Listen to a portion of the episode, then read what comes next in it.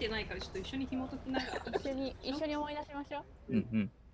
じゃあ、ぼちぼち。はい始めていきましょうかね。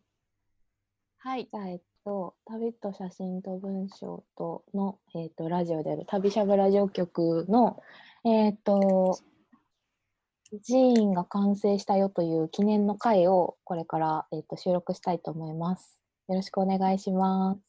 はい、お願いします。と、今日お送りするのは、愛と、三谷と、あとは、えっと、編集長の伊佐智美さんと、副編集長のエリさんに、えっと、お越しいただいてます。よろしくお願いします。お願いしよますろしくお願いします。今ずっと名前呼ばれながらね。伝わらない。ラジオで伝わらない。わからない収録してるので、我らは顔が見えてるんですけど、ちょっと皆さんには想像してね、いただきながら 聞いてもらえればなと思います。えっと、ついに完成しました。ね。完成しました。おめでとうございます。本拍手拍手入り拍手ます入ります。拍手入るん。じゃない？ありがとうございます。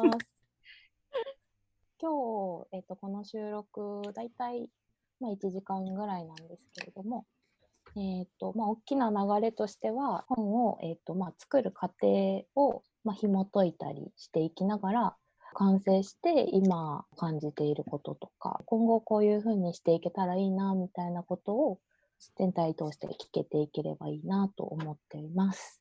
はい。ということで、えーっと、じゃあまず、この旅しゃぶ、これ、正式名称旅しゃぶブックになりました？えー、今決めようか。今、今決めよう。と、サムヒアの方がうん、伝わりやすいかな？ですかね。そうね。まあ、旅しゃぶの多分ブックシリーズうんうん、のうんサムウェアヒアでいいんじゃないかな。うんうんそうシリーズの。ブックシリーズ。ねはい。旅しゃぶブックって言ってるのは外向けに人って表現すると何？みたいになるかもねっていう言葉なので。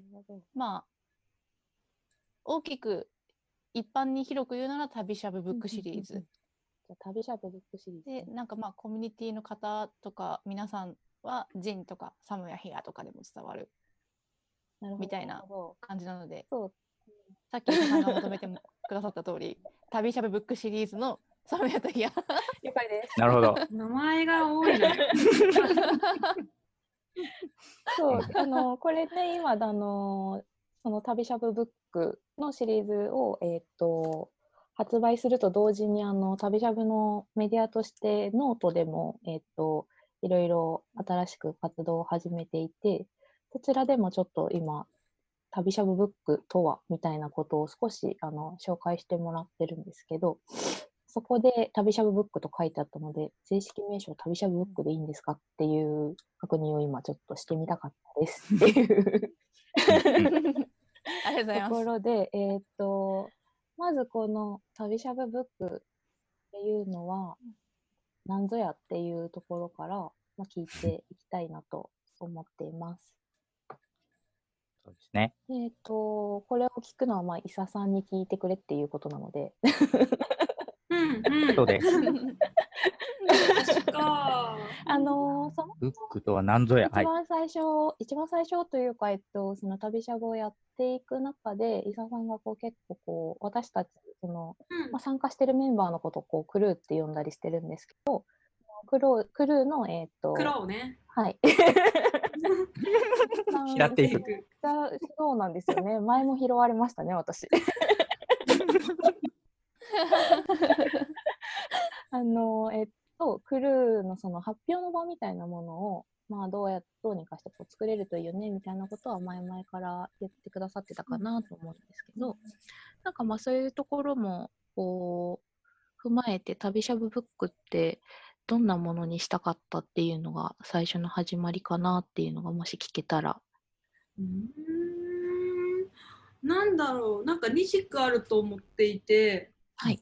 うんとそうでも愛さんが今言ってくれてたみたいにその、まあ、旅しゃぶ旅と写真と文章と、まあ、それぞれ参加してくれてる人が多分それぞれその3つの要素を多分持っててまあ、SNS も今あるけど、まあ、それ使ってる人多いけど、まあ、使ってない人も多分いるし積極的には。まあなんか持ってるのに埋もれ埋もれてるというか表に出てきてないものあるのもったいないなっていうのはもちろん私もなんかもう十何万枚20万枚ぐらいあるのかな写真が。うんうんたくさんあったりとかなんかそういうのを前からずっと使う表に出たらいいよねっていうのは言ってた。のは私の思いがあって。で、まあ、なんかいつか冊子作れたらいいねみたいなのも多分後期じゃないですよね。前から言ってた？ずっと。昔からずっと言ってたよね。まあ、でなんかたまにポストカードとか、なんだろう、今、アスカさんが、写真担当のアスカさんがオンラインの写真展のやつ、写真集にしてくれたりとかはあるけど、まあ、なんかでもがっつり作るのはなかった理由が多分3ヶ月に1回のクルーショなんかこう、完全、なんだ、入れ替え制？3ヶ月に1回を解禁にしてるからもすごいあると思ってて、まあ、冊子3ヶ月じゃ作れなくないんだよ。作れなかった。いや、かなりハイスピードで進めましたけどね。まあ、け結論から言うと今回も3ヶ月でやろうって言ってたけどまあ初めて期をまたいで 6ヶ月での制作期間で完成したっていう、まあ、経緯はありつつ、まあ、まあ今までそういうのがあった。で、えー、と今その今回ラジオ同じくゲストのエリさん吉田エリさんがなんかねなんか別件で別件で打ち合わせの予定があった3人の打ち合わせの予定があの英語コミュニティを私別にしていてそっちの方で打ち合わせがあったんですけど3人でエリさんと私ともう1人。なんだけど1人が、まあ、なんだろう体調不良で来れなくなっちゃって私たちすごい真面目だから もういたのよそこに。なんかもう家出発しちゃって。てそんでエリさんとなんか2人でお茶するみたいな謎の時間が生まれてでその時に話してたらまあなんか英語も旅しゃぶも一緒で入ってくださっててでもなんか旅しゃぶって冊子を作りたい話をエリさんがしてくれたのが多分生まれよねきっと。うん。なるほど。なんかメディアなんか作ろうみたいなので何作るっていう話がちょうどその時 Slack でされてて、うん私が「いや本作りたい」ってうんうんこそっとつぶやいたのを伊佐さんが覚えてくれてて「もう作る?」うんうんみたいな。お茶をしながら決まっ なんかでもその時にた 感じですね。作るって言ってなんか構想まで一旦ちょっと固めた？なんか、うん。固めた。うんうんうんこんな感じだったらいけるんじゃないかなみたいなので結構このちっちゃいサイズだとかこの見開きで写真と文章とみたいなのもすえ、ね、1時間ぐらいで決まっうん1時間かかってないよね多分あれ。えなんかでもそうですね、もうなんかこう、参加している中でメディア、えっと、ジーンのその旅しゃぶブックのチャンネルが立ち上がった段階ですでになんかもう結構形になっていたような気はしてます。確かに。初動がすごい早かったなっていうイメージが残ってます、まだ。なんか旅しゃぶそのなんか構想の段階企画の種みたいなところからみんなで一緒に相談すること今まですごい多かったし今も大事にしたいんだけどなんかさすがに形あるものをその3ヶ月って最初思ってたから なんかこうそこからみんなで話したらもう完120%間に合わないのではみたいになってである程度やっぱなんだろう私も雑誌の編集部にいたしエリさんも紙物やってたその2人とも編集者だったからまあなんかある程度ベース決めた方がみんな答えやすいのではうんうんうん。のもあってかな。でもその時はなんかまあ、うんそこまでサムウェア？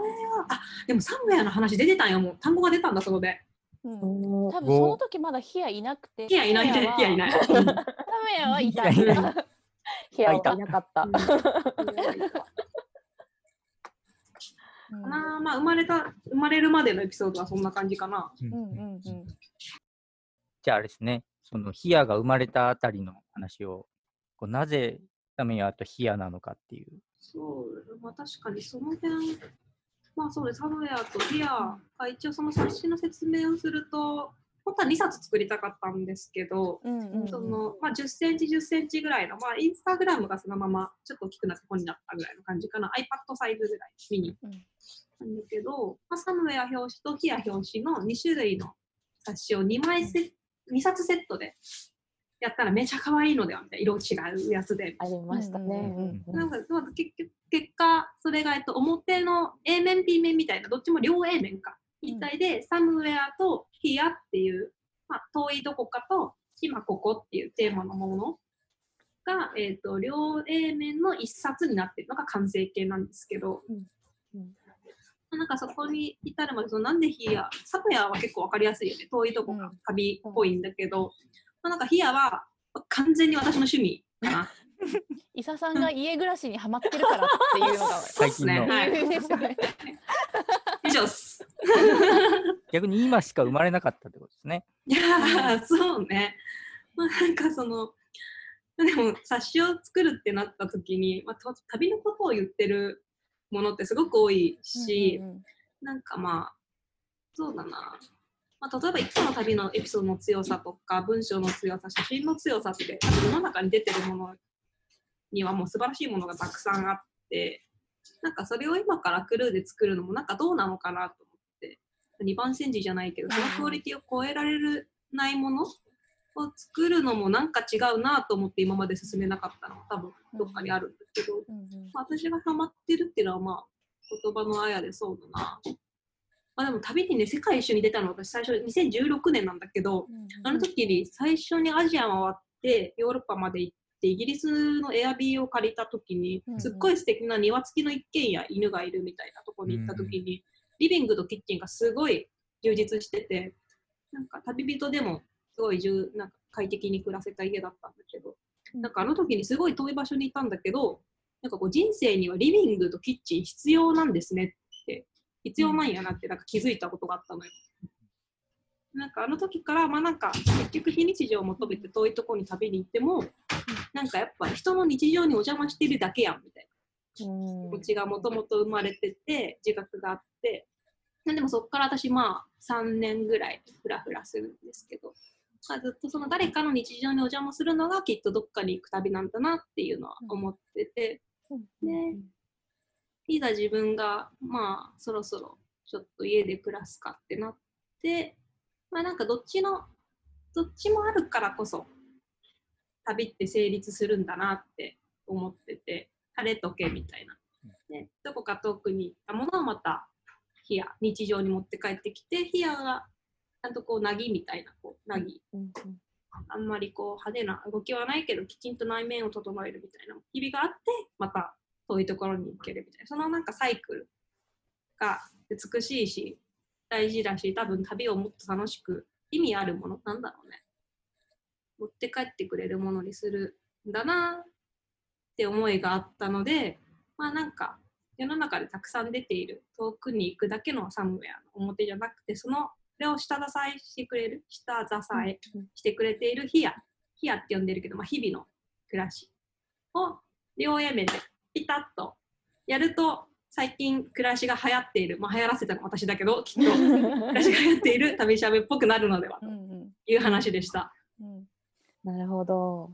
一方でやっぱクルーのみんなもその伊佐さんが家暮らしにはまってきてるよみたいな発信がある中で結構それにスッとなんかこう順順応っていうと言い方あれだけどなんか私もこんなのやってますみたいな反応が結構普通にあの立ち上がってきてるなという印象もあって、そうですね、やっぱりその旅をちゃんと楽しんでる旅と写真と文章とっていうコミュニティだけれども日々の暮らしに対してちゃんとこう丁寧に向き合っている子たちが多いんだなっていうのとまさにその写真だけ文章だけの力っていうよりかはやっぱりそういう日々の暮らしでも旅先でも何かその気づける力をすごい持ってるクルーの人たちがすごい多くて素敵だなっていう思いも私もあったのでそこをちゃんとフィーチャーできる形になるのがすごくいいなサムヤとヒアっていうふうに思ってあめっちゃいいですねって言ってそのまま乗っかったっていう感じ。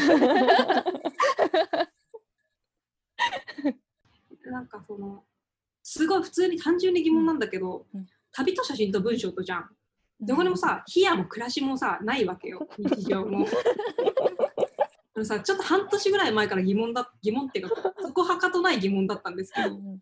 なんでこう、みんなこんな暮らしを受け入れてくれてるの？結構私、聞いてみたいかも、普通にここにいる。え、大事な問題じゃない？だってさ、あーなるほどうんなんなんでだろうでもいやもともと多分それも持ってる人が多いんじゃないかという気はしますうん反応を見る感じ。家持ってるしね、ずっと。うんなんかそうですね。あとは結構こう趣味がいろいろこう多岐にわたってるクルーがすごく多いので、そのなんかく趣味を楽しむ延長線上にあの暮らしをこう豊かにするみたいなことも多分含まれていて、なのでなんかこうそういう暮らしに対する意識とか、なんかこう日々の消費に対する意識みたいなものが結構高いクルーが多いかなというのは印象としては私も持ってますね。うんうんでもあれよね、一番最初に暮らし、なんかこう、旅と写真と文章とって、その、コミュニケーションに Slack っていうチャットツールを採用してるじゃないですか、ずっとはい採用してるんですけど、なんかチャンネルっていうトークルームの、まあ、例えば旅の話はここでしましょうねとか、うん。まあ、日直うんっていうのテーマみたいな、今日のテーマとかもこうあると思うんですけど、なんかその並びに暮らしってワードが出たのって、あれなんですよ、多分半年1個前の昨日、うん2019年の1月から3月かな？のこゆちゃんうんが多分、そうですね。こゆちゃんっていうクルーの人が、なんかその時きちんと暮らす部うん。はいはい。をししたいみたいな話をしてくれてて、なんかそれまでも野球、ちょっとよくわかんないですけど、野球のことは、旅しゃぶ野球。部、野球部そうですね、ありました、ありました。なんかインスタ部とかわかるんですよ。うん旅しゃぶ野球部とか、あとご飯部とか、うんうん。あ、ご飯部もあるね。うん。あるある。まあ、更新部は普通にあの日々の更新を上げてくれてるんですけど、うんなんかそうですね、あのいつの間にか出来上がってましたね。なんかまあ多分趣味思考の、まあ、旅しゃぶってそもそも旅と写真と文章とっていうその3つのワードがあるからよく聞かれるんですよ私。コミュニティについてみたいな感じでな入るバーみたいなの審査とかあるんですかみたいなないっすみたいな答えをするんですけど うん多分ないじゃないですか普通に。でなんかそのやっぱ旅写真文章って3つのワードが掛け合わさるって結構強いなんだろうセグメントだなとなんか途中から気づくようになって、この間これ Slack で話してたんですけどなんかまあその3つ全部じゃなくても2つか、まあ、1つには引っかかってくれくださってる人が入ってくれてるのでなんかこう価値観の齟齬がそこまで入り口で多分ない。うん。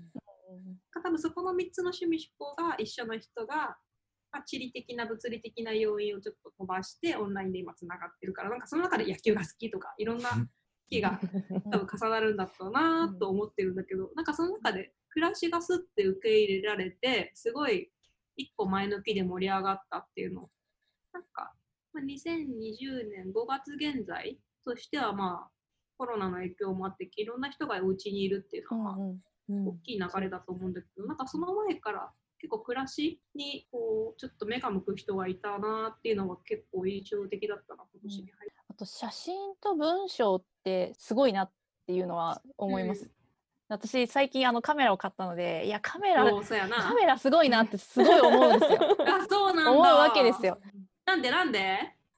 この旅と写真と文章とでみんな旅が好きだっていうのはうん基本的にはほぼ共通だと思うんだけどカメラって旅で持つだけじゃないわけでで日常でも何か撮りたいものを撮っていく写真撮れるものを探すってなった時に絶対に自分の視点が必要になる。カメラのファインダーをを越しに何かを撮ることによって絶対に自分ならではの観点とかが日常生きていく中でも強制的に必要になるから、うん。そういうことに対してちゃんと日々感じ取れるなんか訓練じゃないけどそういう素地ができてる人たちがすごい多いんだなと思ってて。で文章も毎日ノート更新してる子とかは絶対に日々の暮らしの中で何かの気づきをとか何か大切にすることを絶対にこう見つけていかないと文章が書けないはずでっていうその写真と文章っていうことを通してその、まあ、もちろん旅先での何かも大好きだけど日々日々何か目線を持つっていうことだったりとか大切に生きるみたいなことに対する感度がやっぱりみんな高いんだろうなっていう感じがするんですよね。いや、もう、っていうそれよ。カメラを持ってめっちゃ感動しているす話。ごい。言いたかったのはそういうことよ。そういうことよ。そういうこと。めっちゃ乗っかるじゃないですか。そういうことよ。うん。分かったみん。な。いやーでも本当そうやな。でもそれはそうだわ。うん。あとうん。写真と文章いろん。な分野に相性がいいよね。うん。当たり前かもしれないけど、まあ、まあそういう感じでしたわ、うん。あのエアイヤについては。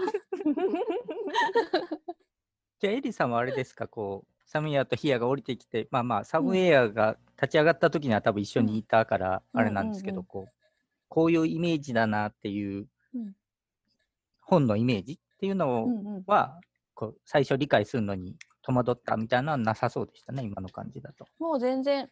あとやっぱりこの旅しゃぶの文化みたいなところでこうみんなが気持ちよく乗れるものみたいなうん。ものがすごくスッと立ち上がる感じがすごくしていて何においても、うん。あこれいいねって言ってみんながアイデア出してってそれがなんかこういい感じにまとまっていく。かんのがすごい旅しゃぶのめっちゃすごいとこだなと思ってるからなんかみんながいいならそれがいいっていう感覚が私はすごい強かったんですよね。うん、で私自身も「サムヤとヒア」っていう言葉自体にもすごくしっくり感覚としてきてるしあみんな楽しそうだからいいじゃんっていう。のが一番大きい。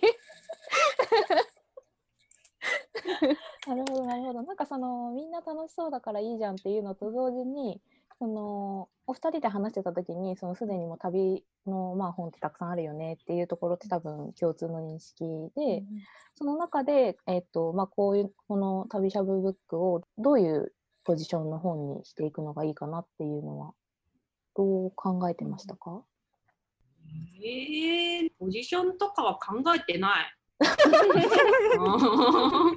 ポジション。まあ、なんかあのざっくり言うと私が言ったんだけど、それ。うん。あの旅しゃぶというか、えっと、旅先で、まあうん。こういうお店があるよみたいな、うんそういういわゆる、えっと、観光雑誌みたいなことは、まあ、いくらでもできると思うんですけど、うん。旅しゃぶブックはそういうふうにはならなかったじゃないですか。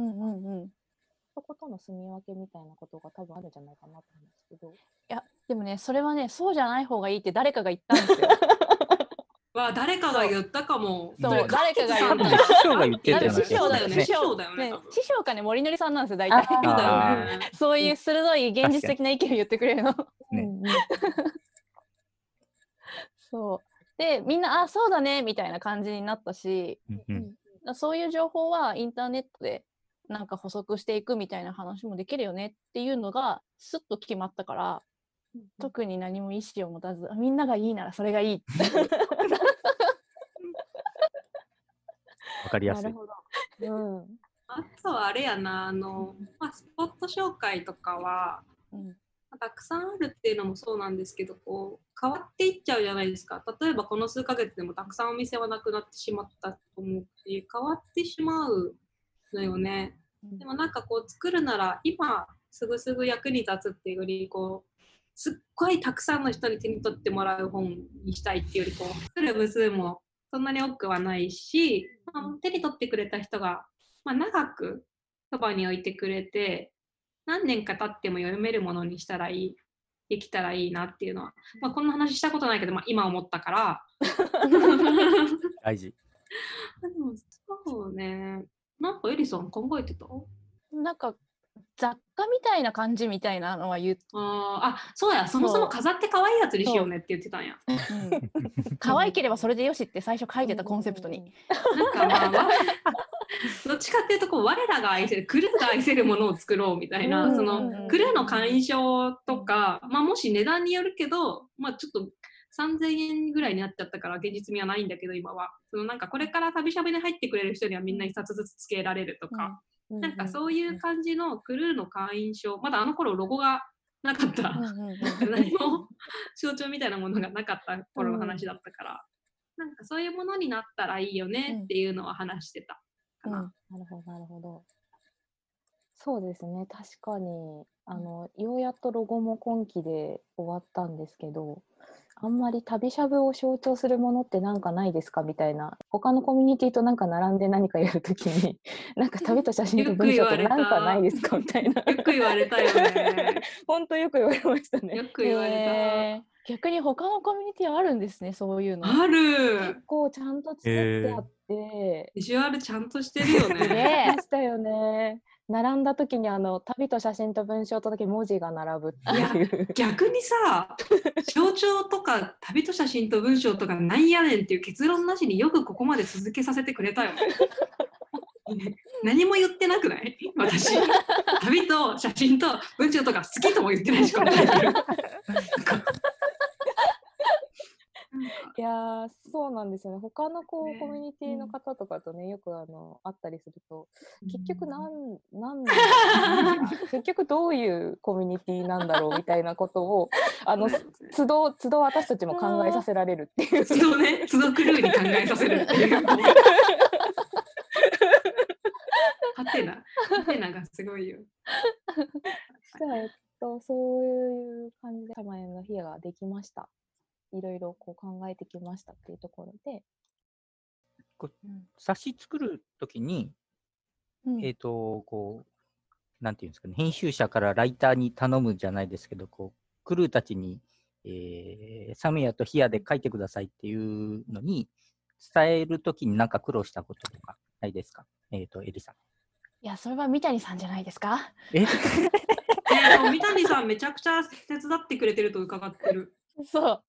三谷さんがほぼ個別連絡受け負ってくれたから。ああ、いやいや、あその連絡事項ではなくて、こう、なんていうんだろうな、例えばこういっぱい写真を持ってる中で、サムエ、自分の中でこうサムエはどれなんだっていうのを選び出すときに、こううんうん手助けが必要じゃないですか、多分。うんうんえ、私そのフォロー全部三谷さんにやってもらった。握ってるっていうパターン。でも、伊佐さんのあの最初に掲げてくれたあのメッセージ、その気持ちに焦点を当てるオムニバスなんですよっていう話と、あとはもう個別連絡で細やかに三谷さんがやってくれて最強って思ってる。あそうでもこの流れを整理するとあの、うんこれはもう世間にもこのラジオを聞いてくださってる方もうん明らかなもう名言をすごい強くしておきたいことが一個あって、はいイサともみに何もしてないのよねこれこの冊子に関して。いやいやいやいや。いや私その冊子エリさん作あじゃあ作ろっかみたいな。エリさん作りたいなら作ろうね。そういえば前から思ってたしみたいな。なんかやっぱ旅ならまあサムウェアとかワードいいよね。やっぱいいよね。みたいな。OK じゃあそれでみたいな。でなんかみんなに何書いてもらうみたいな、うん。まあなんかスポットとかより気持ちの方がまあいいって師匠も言ってるしそうなんちゃう？それで行こうって言った後なんかまあ冒頭文を書いてくれと言われてエリさんに依頼をもらってまあなんか書いたけど締め切りを遅れて書いたけど、まあなんか以後気づいたらできてたぐらいの勢い。だからね全部ねやってくれてるのはねエリさん以下ここにいる今みんなとか、ね、クルーのみんななのよね。ちょっとなんだろう。ちょっとそのその前提でここから全部丸投げしていきたい。何を投げておも返ってくる任せあれ。いやまあでも本当にあの私あんまりこう今回のジェーンの、えー、と制作側には回っていなくてまあどちらかというと見守っていた側なんですけど、まあ、エリさんのその奮闘ぶりが すごくて日々こうメディアにこう上がっていく情報量となんかこの処理されていく情報の速さと なんかあの横で一緒にあの一緒になってロゴとかもあの作ってたんですけどあのエリさんのそのこう Slack の更新の速さと のがすごくてなんかエリさんこれどうやって処理してるんだろうみたいなことを ずっとしてたんですけど。でもやってることは本当にオーソドックスなあのまあ私は雑誌の編集をずっとやってたので雑誌編集のまあデスクがやるようなあじゃあ本の紙の立て付けどうしましょうねとか台割りどうしましょうねみたいな作業なのとじゃとはいえすごいやりやすい本だなと思っていてなんでかっていうとちゃんと強いコンセプトがあるからその、強いコンセプトぶれないコンセプトをもとに全部勝手に判断できるぐらいちゃんとコンセプトがしてたんですよ。うんうんうんうんだそれはやっぱり伊佐さんの文章がすごくあの芯があって整っていてあのこれこの目的に対して何をすればいいかっていうのがめちゃめちゃ判断しやすいコンセプトを伊佐さんが最初にあの Slack にみんなにこういう本を作りたいよっていうので投げてくれたからやりやすかったしでそれを決めてあと三谷さんって相談するとみんなへのフォローを結構大体やってくれるっていう。そうなんや。三谷さんのコミュニケーション能力は本当にすごいので。連絡係ですね。そう。そのはいちなみに今、エリさんが言ってくださった、えっと、本のコンセプトっていうのが、うんうんここではないどこかと、今ここという日々の刹那。これは一見両極に見える、端と端にある気持ちに頂点を当てたトラベラーたちのオムニバス。相対するけれどどちらも必要という感覚の間にいる私の輪郭をなぞる本。っていうのが、今回の文章を、えー、と書いてもらうトラベラーの皆さんにコンセプトとして伝えた文章。えこの文章が結構いろんなことをめっちゃ綺麗に内包していていろんな各方面にこうこの場合どうしたらいいかみたいなことをある程度こう想像しやすい感じに気が使われためちゃめちゃ綺麗な文章だったから本当にあの編集を取りまとめあ編集デスクってあの編集大体編集部って編集長編集デスク編集メンバーみたいな感じでいて編集長が舵取りで編集デスクはなんか細やかなところを編集メンバーと直接やり取りして決めて仕切っていくみたいな進行とか含めてやるみたいなのが、まあ、割と一般的なのかなと思ってるんですけど編集デスクとしては編集長の指針がめっちゃ綺麗に決まってるからなんかこの文章だけですごいいろんなことを作りやすい。文章だったんですよねこれが。まあでしょうね。それは さっきまで緩やかに首振ってたのに。でしょうね。は いでも何か問われると、あのんそれを出してきて、これですよって伝えれば、そうなるほどってなるってことですね。そうそれこの文章に立ち戻れば全部判断ができるんですよ。っていう超ありがたいそんな考えて書いたっけな、その文章 なるほど。で、逆にうん。本を作りたい人は、えーこれ以外にね、あのそういううん。コンセプトというか、大事なところをうん。言葉にするんだっていうことが大事だってことですね。うん、なんかこう何を私たちが持てるその価値が何ででそれを誰にどう提供していくかとかっていうことがちゃんと決まっていることはすごく大事だなっていうのは思いますね。そんなになんかめっちゃ悩んこの本作ってて悩んだことなんかあんまりない ないんですよね。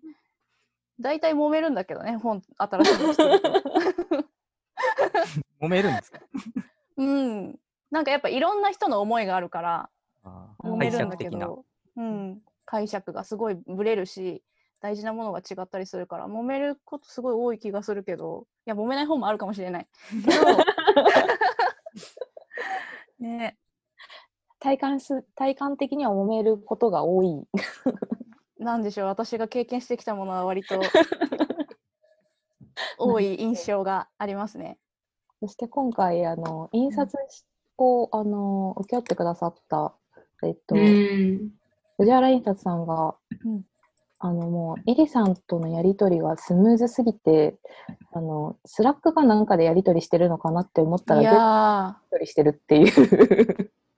ーめっちゃめっちゃメール早かったですね伊佐さんね。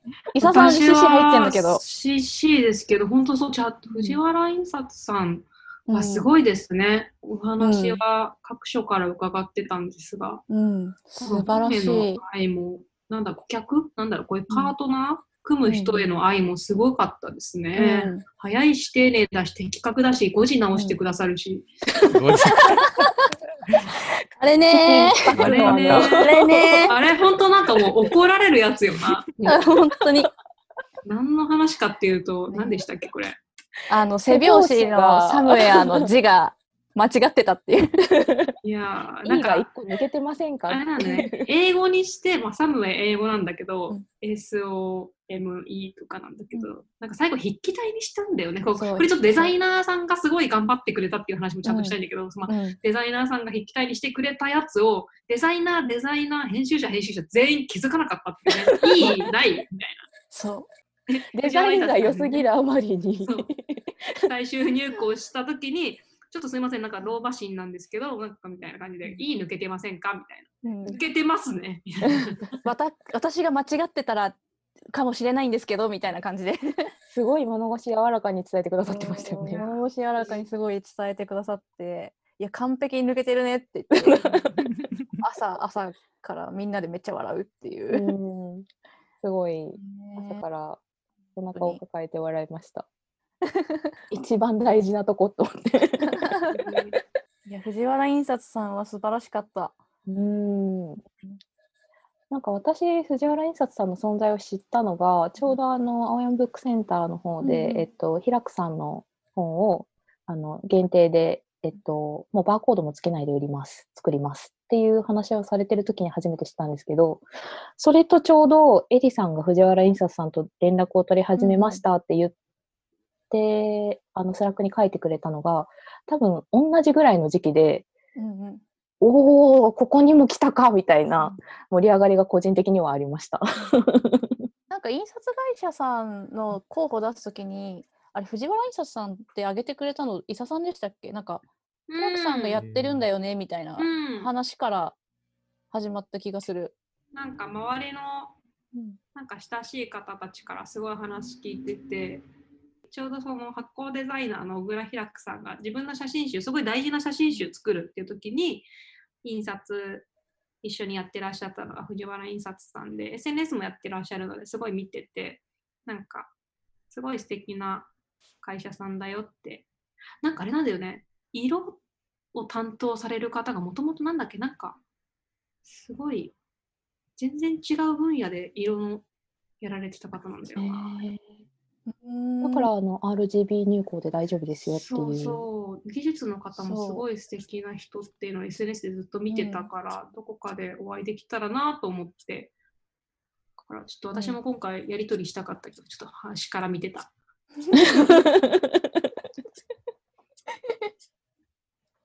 もうエリさんの敏腕ぶりがここで発揮されてしまっていたので、イサさんの出る幕が特にないまま。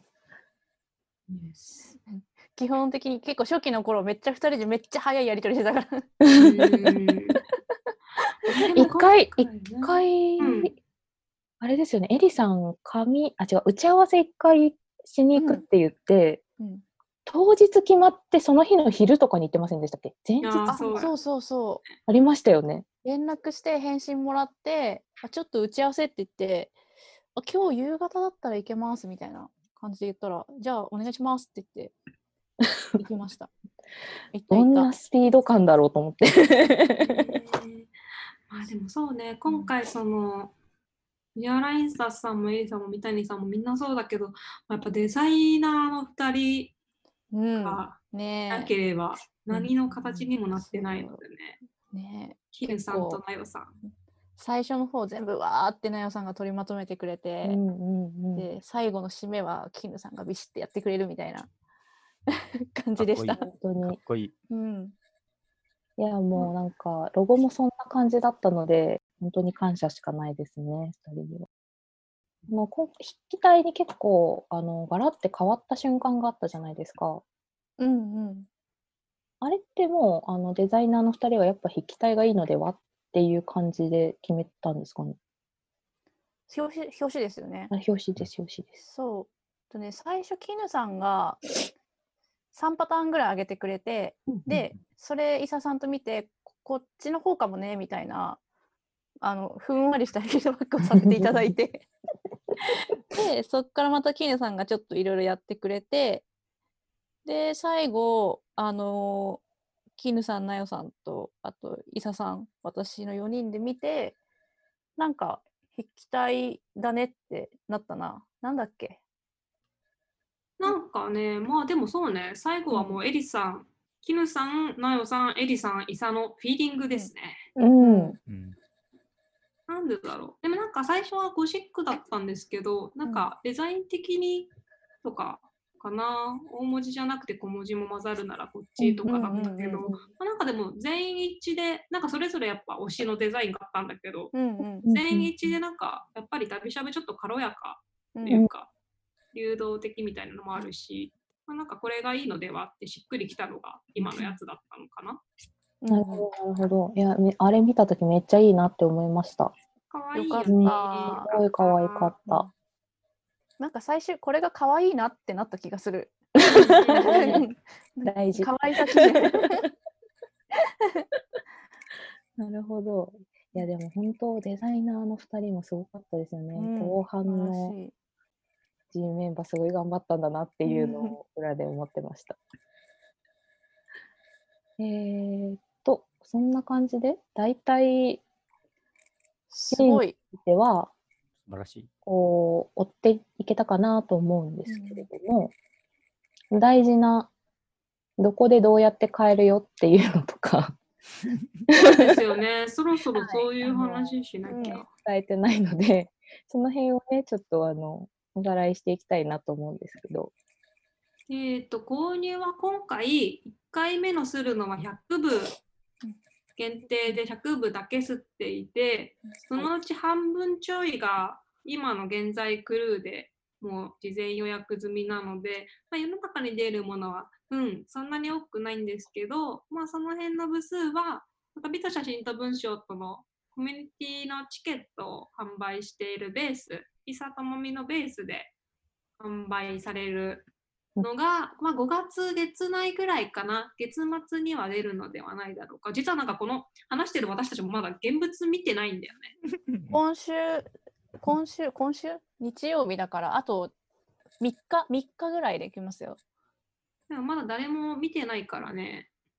まだそのベースを売るためのこの写真を撮れていない状態だから、まだ、ね、工事中なんですよ、絶賛。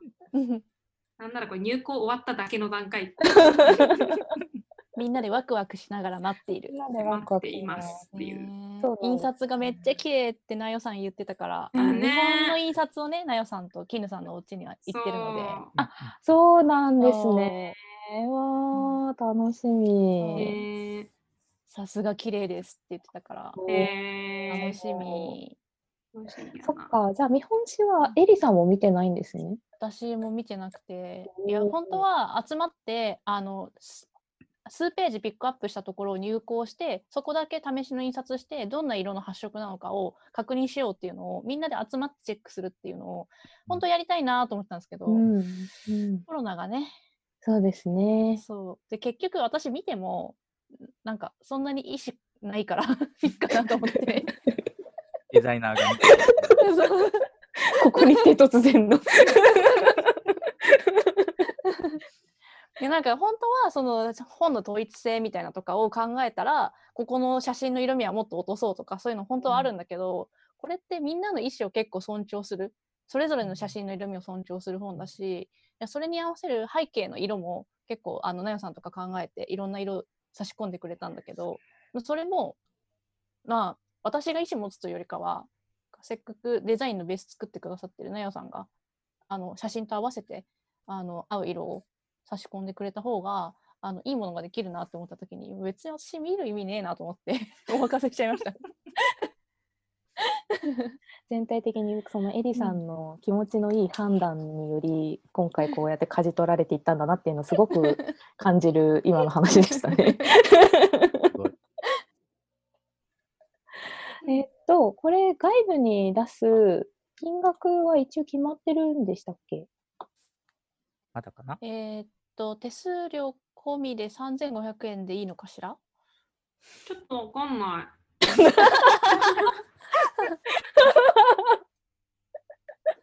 ぐらい。ぐらい。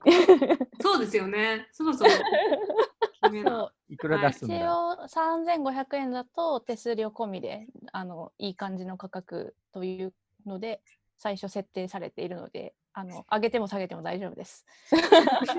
今これ、ここで言う。そうね、でもそれぐらいじゃないですかな。うんうん、配送料とか込みでだよね。うん、配送料込み,、ね。込みでベースの手数料込みで。う。んうんうんうん。で、ステッカーがついてくるっていううん。お得仕様になっていそうだ。旅しゃぶのね、完成したロゴステッカーがついてくる。うん。そう、ステッカーね、超可愛いから。あ、そう、ステッカー、え、ね、誰か見た人いるんだっけ？エリさんがはい見た？の、、さん私だけ、まだ。いいの今持ってる？持ってます、持ってます。おラジオでは絶対見えないけど、ちょっと見せてほしい。絶対見えないと思うけど、伝わらないやつ。いやこのね、あの白いのとか絶対見えないから、絶確かに。え、でも見たい見たい。対見えないかあれはあのらち、ょっとマットになってる感じのやつめっちゃ可愛いですよね。ちょっとマットになってて、めっちゃ可愛いんですよ。まずじゃあ白からいきますね。う んじゃじゃん。じゃじゃーん。全然見えませんラジオの向こう側の人も、ラジオの画面を見てる我らも見えます。あ見えた。お、見える見える。あ、かわいそう、なんか。でこれがちょっとなんかちょっと分厚めのあのシール分厚い、そんなえーめっちゃ分厚いわけじゃないあのしっかりした厚さがあるシールに、うんマットな質感でうん超可愛くて鳥さん次ねあ、わかりやすい鳥シャン。鳥さんかおーわいい。いい。なるほどね。いまだかつて何のロゴシールも Mac に貼ったことないけど、私。お、ついに。ね、貼るかな。ねうん ちょっと嫌そう。貼らない好きんだけどな。なところに貼ってください裏に。そうあのエリさんといろいろこう話してた時に私もエリさんも MacBook にステッカー貼ったことなくって MacBook に貼る前提で話してるけど貼らない2人が話をしているっていう。ろんなところにね、貼れる。私も今どこに貼ろうかなって思いながら MacBook って思いつつ私の Mac 結構数日に1回強制終了するんですよ最近、いや、私もね、だいぶね、ね。この MacBook に貼るってなってて。ちょっと一旦待っていただきたいですよね。ちょっと保留中そうよ。そう。いやでもステッカーもめっちゃ可愛くなっててすごい、あのロゴに携わったメンバーとしてもとても嬉しく。しかもなんかあの気づいたら奥付けのところになよさんがロゴをいっぱい使ってくれててなんかここにそう。入れようと思そうなんってみたいな。ですかわいい鳥さん。かわい。い。さらっと。奥付けに。旅シャムのロゴは鳥が鳥なんですけどね。鳥ですね。そうあのデザイナーチームが一緒だとこんなにさらっとロゴも取り入れられるんだなっていう あの、拝み倒す気持ちで見てましたけど。あと、えっと、さっきちらっと話した、えっと、あれですね、旅しゃぶの公式ノートが始まりましたね。これは、あの、森のりさんが本当に気合を入れてうんやってありがたい。本当、あの、何でも気づいたら出来上がってるみたいな感じに最近なってきてるんですけど、いや、そんなことはない。絶対にみんなが。そう、でもね、旅しゃぶ公式ノートがついに、マリナちゃんとアンティと呼ばれる森のりさんはい。始まって、これは旅と写真と文章とで検索したりするとうん出てくるかな。とか、あともともと始まっている旅と写真と文章とのインスタアカウントとか、そうですね。写真担当のアスカさんがしてくださってるオンラインの写真展、うん次が3回目とかかな。次のテーマまだ決まってないけど、写真展とか。ななんうんか、最近だとクラフトチームってなんかものづくり一緒にしようかなみたいな。まあちょっよくとその、よく分かってないですけど、できてましたね。ちょっとね、分科会みたいなものができすぎて、ちょっと見づらいよ、 Slack っていうクレームが運営 運営内部から告発があったので、最近ちょっと整理をしたりしたんですけど、まあ、20超えてましたからね。24、5とかでしたね。そんなね、さすがにスマホだとスクロールがすごいから。うんうんっていうのともうどこで何の話してたか分かんなくなるんですよね分。かんなくなっちゃったの私も。なんか一回全部バーってこう更新されてるチャンネルこう見ていくとどこにあの話があったんだっけなみたいな。検索しても見つからないよね、なんかもう。そうですね。困ったということでね、ちょっと整理をしつつですが、まあ今期も後半戦ですね。そうですね。うんうん。なんかまあ今期はいつもに増して激しくてみんなが迷子になりつつありますけど。そうだね、ちょっと激しくっていうのは、まあ、テキストの数が多分投稿が発言数がめっちゃ多いんだと思うんだけど、うん。だって今、1ヶ月半で、えーっと、 Slack って1万件投稿すると無料アカウントだとメッセージ消えちゃってるんだよね。はい。今で余裕で2万は超えてますね。そ。うそう。いつもね、3ヶ月でね、まあ、1万が最後の3ヶ月目で消えるかな、まあ、消えたねみたいなんだけど、今5月中旬の時点でね、2万件だからね、1回消えたやつがもう1回消えてもう3週目に かな。そうですね。うんちょっとおかしいかな、確かに。なんでだろうな、みんながお家にいる時間増えたうんのもやっぱちょっとあるのかな、ちょっとすごい、なんか今まで未読が溜まって私ついていけなかったことは、まあさすがの私でもたまにあったんだけど、なんか最近未読ないんだけどもついていけないんだよね、話が多くて。読んでるんだけど、頭がついていけないんだよ。え？え？みたいな。読んではいるんだけど、みたいな。ありますよね、こう手癖でバーって見てあそうそうそうそうそうそう、手癖がついちゃって、未読、未読し、なんか消化、消化みたいな。とりあえず白いところを覗いていったんだけど、内容はちょっと理解できてないみたいな。ありますあります。上にいっぱいありますしね。うん、あるある。ねでもこれ結構あの毎シーズン追うごとにこう増えてあのメッセージ検査増えていっていてうん。あの前回の時もその前の期よりも多かったんですけどあ、今回もそれを上回って多くなってるのでよくみんながこう活発になってるんだろうなというまあ元気で何より、発言したい人はね、してもらって、読みたい人は読んでもらってね。うんうん、ちょっと読むのが大変になってきたけど。あのいやでももうパッて開いたところの話から入ってってくれるぐらいがいいんじゃないかなって思そうねってま。す。うんうう遡ったりしなくて大丈夫。大丈夫。あの最近始まった日直制度がすごくよくって、うん、日直大好き。すごい。うんすごいですよね。みんながすごいいろいろ話してくれてるので、それをと結構日々のなんかこう動きも見えたりして、日直の人がすごい頑張って追ってくれてる。いやー大変そうだから日直もサボっていいんだよってこの間。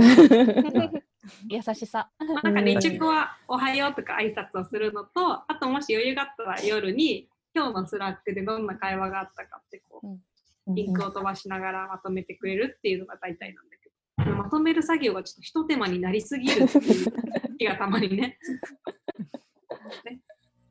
でも朝誰かにおはようって言われるのめっちゃいいなって思います。うんああね、なんか気持ちいいよね。そう今誰ともあんまりおはようって言わないから、うん、ん確かに。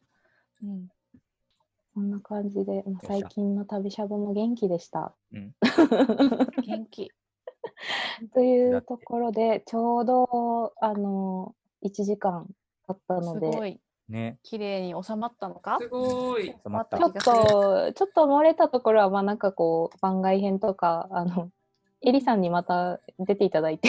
うん、キムさんとかナヨさんとか。うん。そういやそう、あキムさん、の、なよさんの回をぜひ。うんそう、デザイもンチームも聞きたい。りたいなと、うんうん思ってるのうで、それはそれでまた、ぜひお楽しみにいただければと思います。そんなわけで、三谷さん、大丈夫ですかね？はい。大丈夫です。大丈夫。じゃあ、えっと、旅しゃぶブック完成記念会の収録はこれで終わりにしたいと思います。今は回お送りしたのは、愛と、谷と。ともみと？お、エリでした。はーい。ありがとうございました。お疲れ様でした。ありがとうございま